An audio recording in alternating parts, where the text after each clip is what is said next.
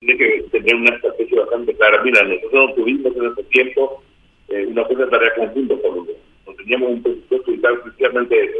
Y con todo eso, haciendo el recuento, haciendo el recuento, eh, se ha tenido un relativo éxito en la captura y, la muerte de algunos miembros del eh, así denominado grupo criminal EPP.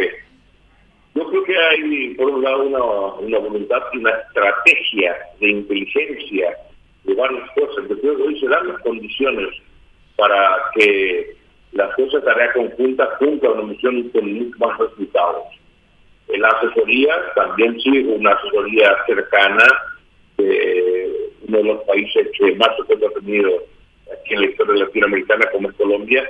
Nosotros también hemos tenido en su momento una asesoría de ellos específicamente para hacer el seguimiento del trabajo de inteligencia. Yo creo que es eso. Y falta yo creo que también la cooperación ciudadana. Y para eso precisamente viene, eh, volviendo al tema anterior de esta ampliación presupuestaria, para que la ciudadanía también pueda tener la garantía, el coraje dentro de la prudencia eh, de poder cooperar con eh, información calificada de cómo y dónde y cómo operan y en los lugares específicos